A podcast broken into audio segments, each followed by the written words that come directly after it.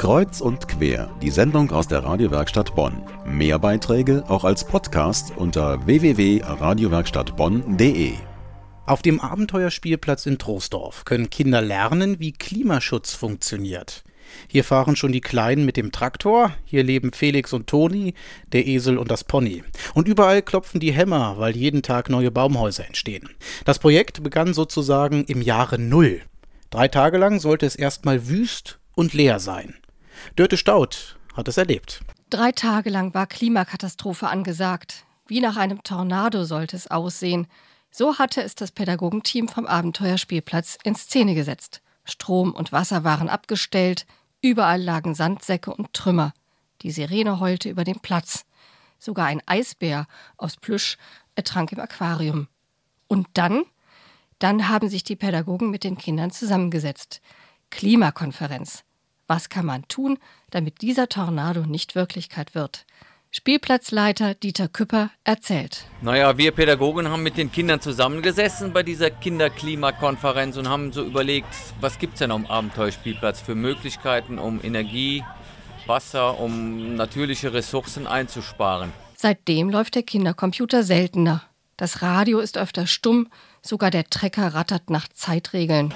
Das Erstaunlichste aber ist die Toilettenspülung die rauscht hier schon lange nicht mehr. Und da war natürlich ein Thema, dass auf den Toiletten sehr viel an kostbarem Trinkwasser die Toiletten runtergespült wird.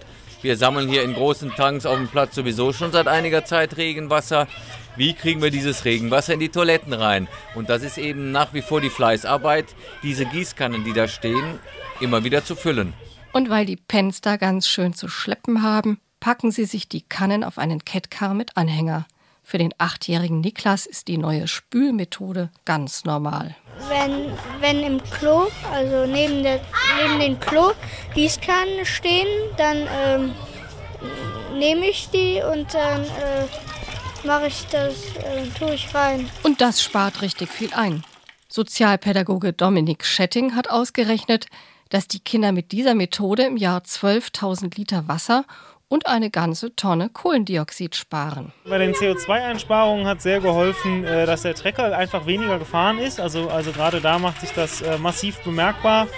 Beim Wasser, das, die Einsparung, diese gigantische Menge kommt einfach darüber zustande, dass die Toiletten mit Regenwasser vor allem gespült wurden. Da kam dann diese wahnsinnige Menge Wasser zusammen über das Jahr.